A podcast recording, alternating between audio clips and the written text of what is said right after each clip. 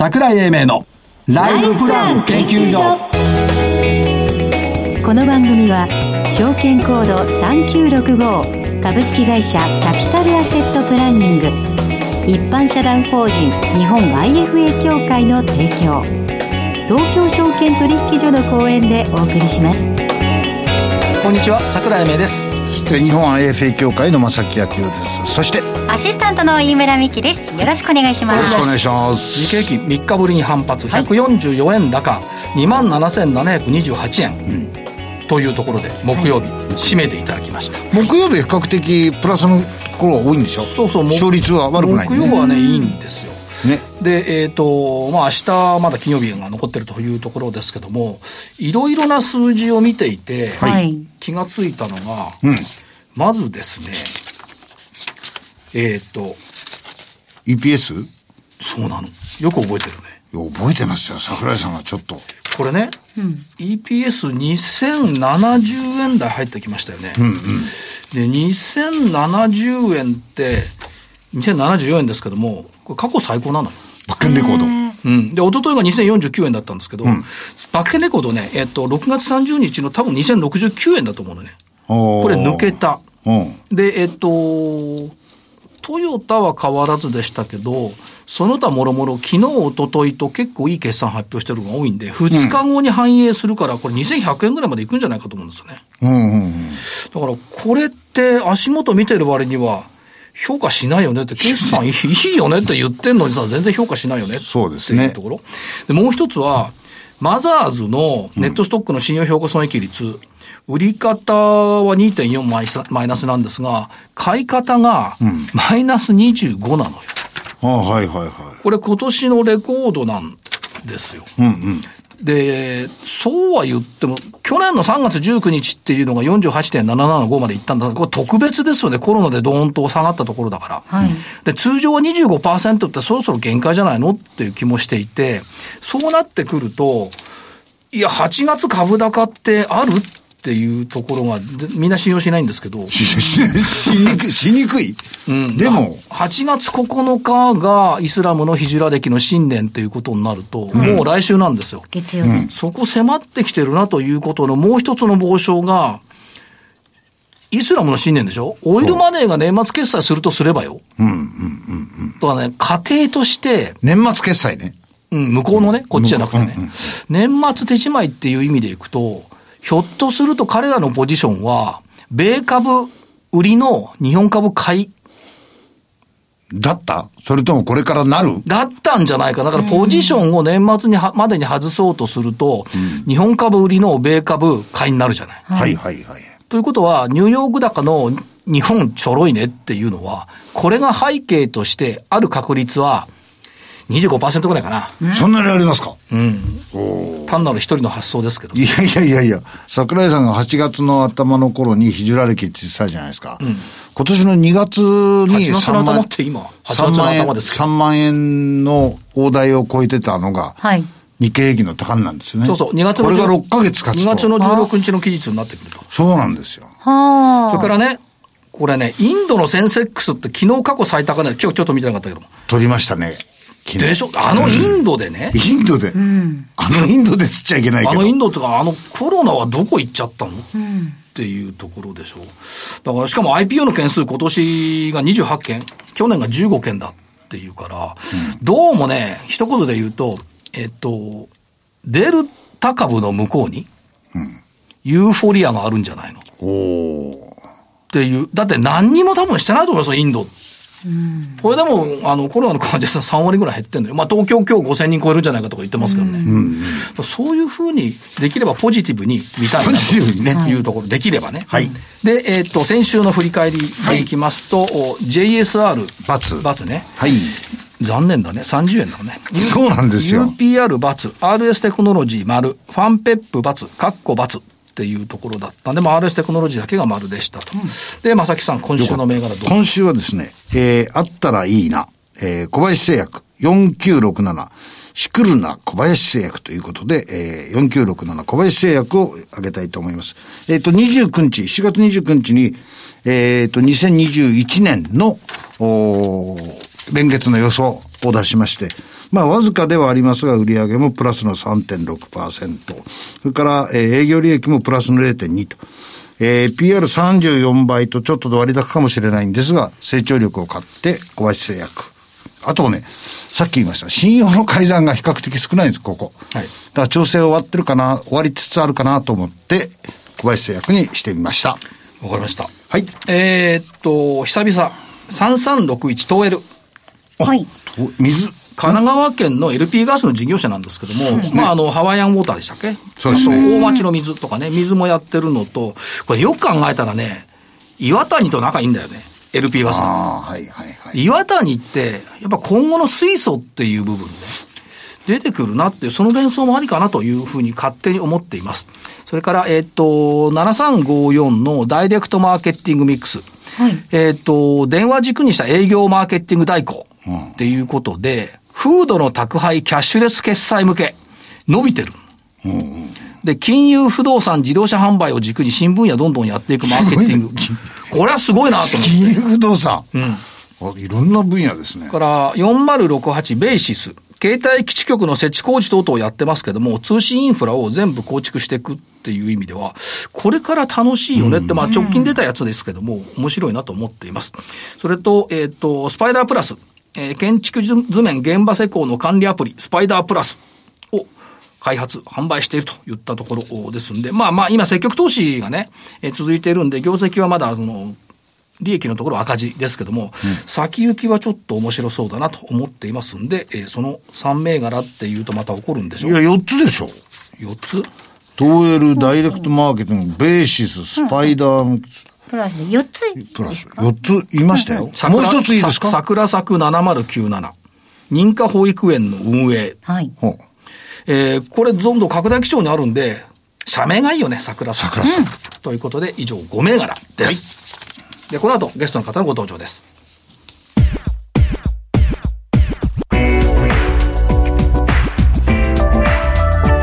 桜井英明のライフプラン研究所。それでは本日のゲストをご紹介します。証券コード3501東証一部上場。住の江織物株式会社取締役永田哲平さんです。永田さんよろしくお願いします。あ、住の織物永田です。よろしくお願いします。こんにちは。桜井です。よろしくお願いします。あ、よろしくお願いします。えっ、ー、と、今ご紹介、取締役、永田哲平さんとご紹介させていただきましたけども、8月27日付で、えー、社長に就任予定ということですね。おめでとうございます。あ、ありがとうございます。今後、どんどん引っ張っていっていただければというふうに思っております。はい。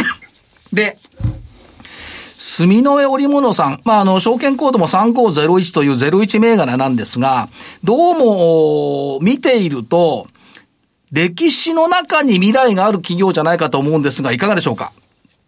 そうですね。今年で138年目になるんですけども、まあ、どちらかと言ったら、作ったものが、まあ、パイオニア精神っていうか、一番目に作るのが得意な会社で、はい、まだまだこれから未来に向けて作っていくものがあるのではないかなと思ってます。だから、まあ、あの、まあ、有名な話は、例えば、議事堂の絨毯ですとか、どんちょうですとか、いろいろありますけども、そういったものから発展して、新しいことにずっとその、タイルカーペットとか挑戦してこられましたよね。はい、そうですね。で、えっと、多分、聞いてる方はあまりご存知ないかもしれませんが、例えばその、電車のシートとか、飛行機の椅子ですとか、自動車の内装ですとか、インテリアというところには結構存在されてるんですよね、実は。そうですね。ほとんどの人が接するところの内装材には関係していると思いますね。そうですよね。だから、はい、そういう意味では身近な会社さんということですけども、もう一つあの思っているのは、今あの、あっちもこっちもどっちの会社も ESG っていうのを言ってますけども、かねてからその ESG を意識した製品を出されてきた人と健康、人と環境に優しい製品作りっていうのをやってこられたなという印象があるんですが。そうですね。もう30年前からペットボトルを由来としたポリエステルを作ってますし、はい、10年前、はい、10年前からは参拝になる、まあ、タイルカーペットをもう一度、あのー、材料に戻して、製品に戻すというような水平循環をやって、えー、取り組んでおります。これはどうなんでしょう ?DNA としてやっぱり流れてるって考えてよろしいんですか？そうですね。えー、新しいものを作るっていうパイオパイオニア精神と、まあ、環境に対して何ができるのかということを、まあ、考えてますので、えー、特に参拝っていうのはもう首都圏あと8、9年でなくなるんですよね、埋め立てる場所が。はい。まあ、そういうところにあの非常にまあ貢献できていくのではないかなと思ってます。あともう一つ興味深く拝見していると、自動車のラグジュアリー化っていうのは今後当然出てきますよね。そうですね。まあ、特に期待してるんですけど、自動運転っていうのが本当に実現したときに、はい、まあ、シートが今までみんなが前向くんじゃなくて、対面シートということにもなるでしょうし、そうするとそこの空間がまあ家庭のリビングであったり、あるいはホテルの空間であったりというようなラグジュアリー化っていうのはまあ当然出てくるのではないかなと思ってます。ということでは、やっぱりいろんなものを先取りしているっていうふうに考えてよろしいんでしょうか？そうですね。我々、まあ、インテリアもやってますし、そういう産業取材といいますかね、両方やってますので、鉄道も含めて、まあ、デザイナーの部門も共同で作りながら、そういう新しい空間が作れるっていうことじゃないでしょうかね。で、開発理念のところが、K と K と R と A となってます。健康環境リサイクルプラスアメニティ。まさにその方向に進んでるっていう感じですよね。そうですね。はい。これは、あの、今後もずっと推進されていくというふうに考えておいてよろしいんでしょうか？そうですね。そういったものを作る上で、例えば消臭とか、抗ウイルスとか、抗菌とか、はい、抗アレルゲンとか、そういうまあ、付加機能という技術も結構我々会社持っておりますので、それをまあ、あの、付け加えることによって快適な空間を作っていくっていうことだと思います。だからそういうふうに考えると、御社の製品と親しくすることによって、私たちは健康でかつ環境に優しいということを、そして優しい、あの、いろんなことが、あ明るく感じられる、そういうふうになるんでしょうか？そうですね。あの、健康に、あの、過ごせる空間を作っていきたいと思ってます。はい。あと、先日、中期経営、中長期経営目標発表されましたけども、これコンセプトはどのように理解したらよろしいでしょうか？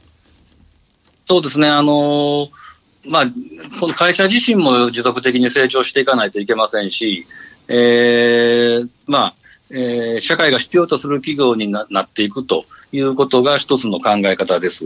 はい、で、まあ、コロナで一つ、あのー、まあ、今回痛みましたので、はい、もう一度これからの3年間で、えー、まあ、売上高ですると900億程度、はい、当期利益で12億程度まで戻しまして、えー、6年目では売上高で1000億円、営業利益で50億円という水準に持っていきたいと思ってます。ですから、ここ、今回設定された中期、中長期景気目標に対して、えー、まっしぐらに走っていくという感じですね。そうですね。持っている武器を最大限に活用しながら、あ進んでいきたいと思ってます。そうやって考えていくと、おもう一つのところで、御社の強みっていうのはやっぱりオンリーワンじゃないのかなと思うんですが、このあたり社長どうお考えですか？そうですね。先ほど申し上げたタイルカーペットなんかもまさにオンリーワンで、日本だけじゃなくて世界でもこのようなあの水平循環をしているカーペットを作ってる会社はないと思うんですよね。はい。それと、その、ペットボトルを半分以上使っているポリエステルについても、えー、まあ今まではインテリアのカーペットなんかで使われてたんですけども、まあ、徐々に今、自動車のメーカーさんの方にもご提案してまして、はい、まあ、非常にあの高評価いただいてますので、あのペットボトルを使ったものがシートにもなっていくとかですね、そのようなあ新しいことができるんじゃないかなと思って。だからそこはオンリーワンで突っ走っていくということと、もう一つはやっぱりどうなんでしょう、社長、現場の提案力っていうのが強いんじゃないですか？そうですね、まあ、あのー、もちろんインテリアの、あのー、様々なホテルさんであるとか、オフィスである現場に対してご提案していく能力というのも高いですし、はい、まあ、えー、昨年、まあ、グループ化しました、まあ、空間を設計施工する会社が入りましたので、はい、まあ、空間を全体を提案して、家具も含めたご提案をしていけるということは、インテリアの強みになってくるだろうと思ってます。はいということは、まあ、あの、140年近い歴史の延長線上にやっぱり未来はあるって考えていいんでしょうね。そうですね。明るい未来があると。明るい未来がある。ということですね。あの、先日、はい、テレビ、別の曲ですけども、テレビで御社の番組拝見したんですけども、現場の工場の方、あるいは開発の方って、やっぱりあの、そういうコンセプトでずっと動いておられるんでしょうか？そうですね。まあ、我々非常にまあ、愚直な会社ですから、まあ、あんまり派手なことは皆さん言いませんけども、はい、あの、なんていうんですか、まあ、トライアンドエラーで失敗しながらいろんなものを今まで作ってきましたので、はい、あの、引き続き、えー、新しい目標を作ってやっていくだろうと思います。これは、まあ、先ほど自動車の話も出ましたけども、やっぱり空間をラグジュアにするっていうコンセプト、これずっと、これは逆にずっと変わらないって考えていいんですか？そうですね。ラグジュアリーで健康であるということですね。はい。はい、はいで、えっと、割とその歴史の中で拝見していくと、御社が初めて出したような商品をお客さんが見てこれうちにも入れてくれっていう、そういう事例も結構多いですよね。そうですね。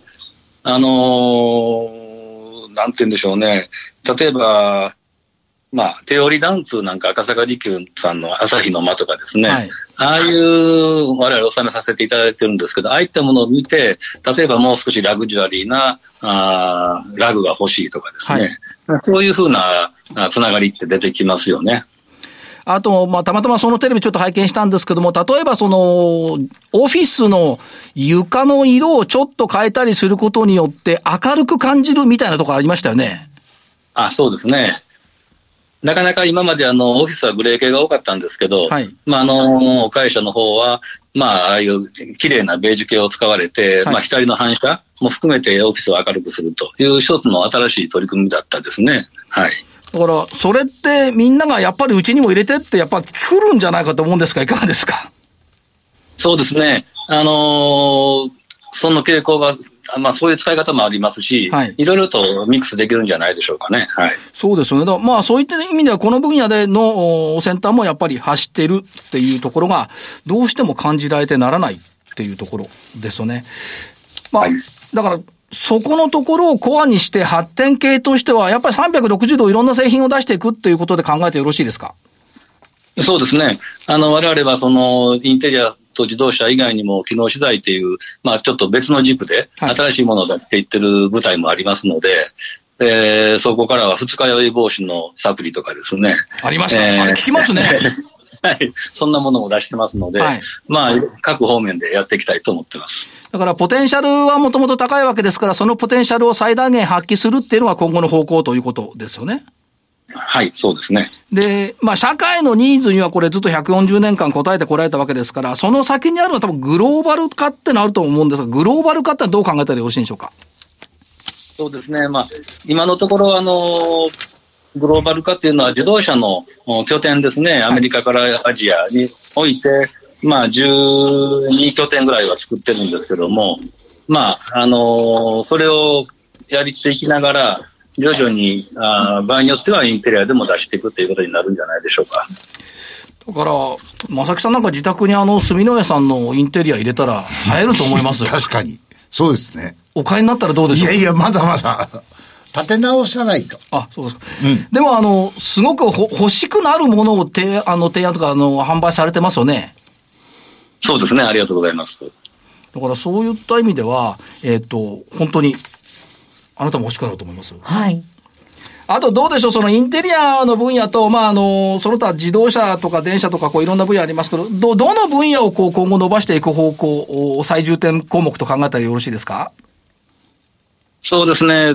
まあ、まあ、一番あの自動車の分野というのは今回いろんな要素で縮めましたから、はい、これをまず一定水準まで戻しながら成長させるということと、はい、まあ、インテリアも同様にですよね、コロナで縮んだものを戻していくと。い。うことで、はい、まあ、大きくはこの2つの、ままずそれなりに戻すということだと思います。なるほど。で、えっと、経営方針テーマとしては売上拡大成長への基盤を作るよっていうことと財務体質改善するよっていうことがこう打ち出されてますけども、まあこれまっしぐらに走っていくって感じですか？そうですね。あの、売上伸ばしつつ利益を上げながら財務体質をもう少し筋肉質にするというところです。はい。だから、この中継の方針に沿って動いていかれると、ものすごい社会のニーズの高い社会に貢献する会社になりますよね。そうですね。まあ今でもそうだと思うんですけど。はい。だからそういった意味では、あの、いろんな製品のところを見見ながら、えー、住之江さんのことを理解してもらう投資家さんにっていうことは必要になってきますよね。そうですね。どうですか？ま、まだまだ知られてない分野って結構あるんでしょうか？そう、まだまだ、だから投資家さんにどこまでも知っていただくためには、もう少し広報活動と、はい、まあ、IR も充実させていきたいなとは思ってますね。はい、はいだから、あの、いろいろそれぞれやっておられることを拝見していると、やっぱりなくてはならないですよね。そうですね。だからそこをどんどんどんどん拡大していくっていうことでお願いしたいと思うんですが、えー、はい、投資家さんたくさん聞いていると思いますんで、一言熱いメッセージ頂戴できますでしょうか？そうですね、ありがとうございます。えー、まあ、これからも、まあ、あの、消費者さん、えー、企業さんに喜ばれる製品作りを、えー、環境に配慮しながら作ってまいりたいと思いまして、えー、その結果、良い会社にしようと思ってますので、ぜひ注目していただきたいと思います。ずっと楽しみにウォッチさせていただきますんで。はい、はい、ぜひ。よろしくお願いいたします。はい、よろしくお願いします。今日はありがとうございました。はい、ありがとうございました。本日のゲストは、証券コード3501、東証一部上場、住の江織物株式会社、取締役、永田哲平さんでした。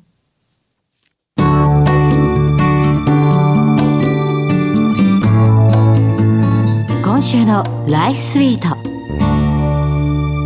さて、このコーナーでは、これまで資産運用について様々学んでまいりましたが、今月から4回は、IFA 法人 MK3 株式会社代表取締役社長、林正美さんにお越しいただきまして、また様々お勉強させていただきたいと思います。林さんよろしくお願いいたします。はい、よろしくお願いします。よろしくお願いします。はい、まず早速なんですけれども、このコーナー、たくさんの IFA さんにお越しいただきましたが、林さんは一体どんな特色をお持ちの IFA さんなのか、また会社についてもお伺いしたいんですが。えっ、とですね、私、あの、まあ、もう IFA として20年ぐらい、はい、あの、やってまして、で、会社ができたのが、まあ、6年、ちょうど6年経ちまして、あの、運営をしています。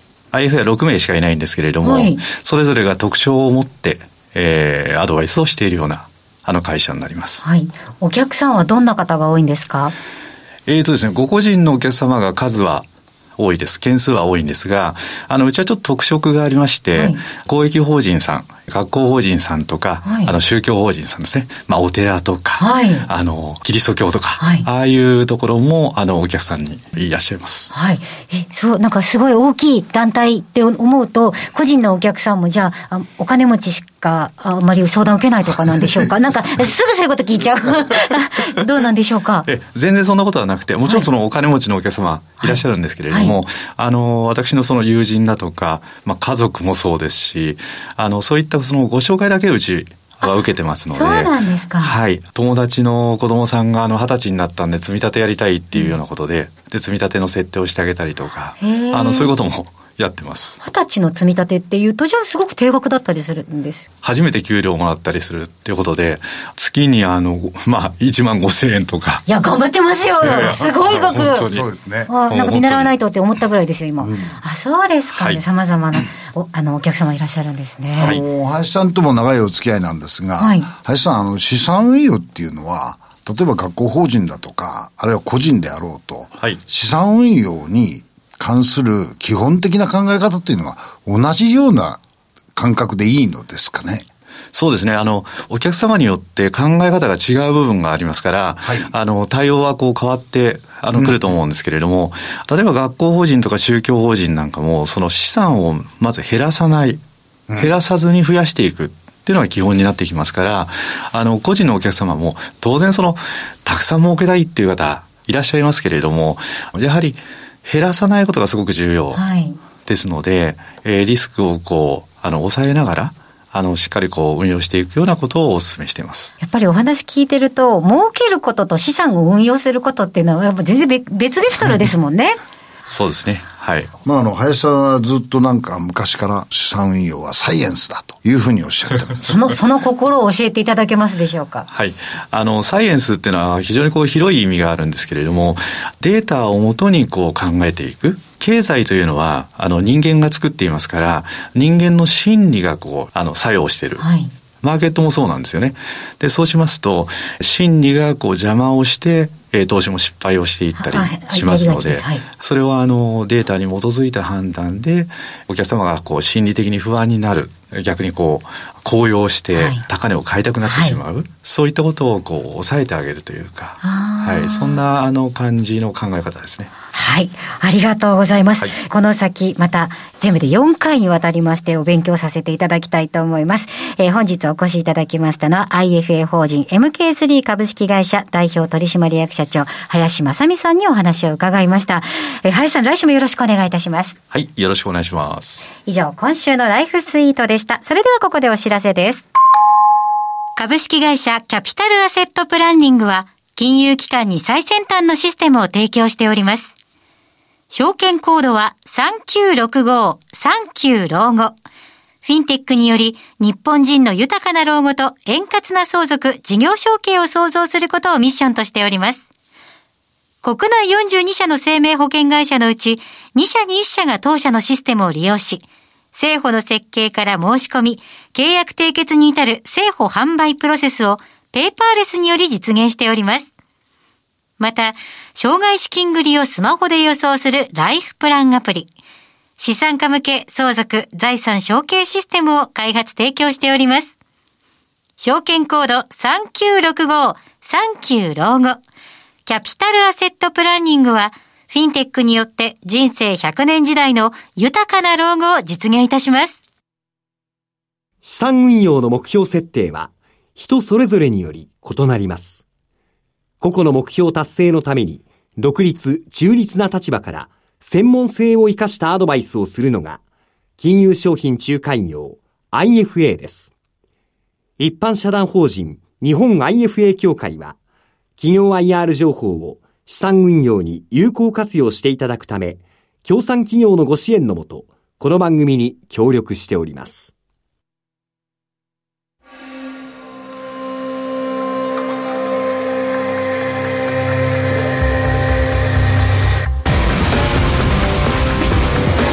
桜井英明のライフプラン研究所